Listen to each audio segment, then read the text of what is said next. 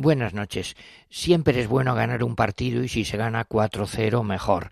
Ya sabemos que Ucrania no es una primera potencia, pero hemos ganado tres puntos y el juego de España ha mejorado. Para muchos ha sido la revelación de Ansu Fati. En realidad ya había dado muestras claras de su calidad. Solo faltaba que un entrenador confiara en él. Esa es para mí la gran lección que nos ha dado el partido. Hay que confiar en los canteranos que tienen clase, aunque sean jóvenes. Luis Enrique en la selección se ha atrevido a hacer lo que no se ha atrevido Zidane en el Madrid y está por ver si lo hace por obligación del presupuesto Kuman en el Barça.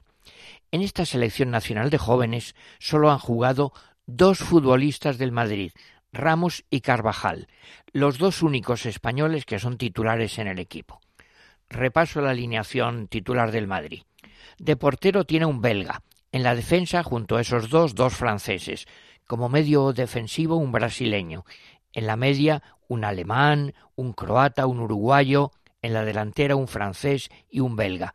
Y en el Barcelona, lo mismo. Solo son titulares dos españoles. Un defensa, aunque se resista a serlo, y un medio. Ansu Fati hasta ahora no ha sido titular.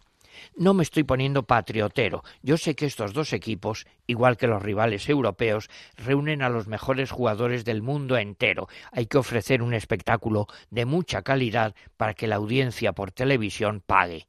Es lógico, pero quedan pocos huecos para los jóvenes de la cantera en los dos equipos. Así se retrasa su maduración futbolística.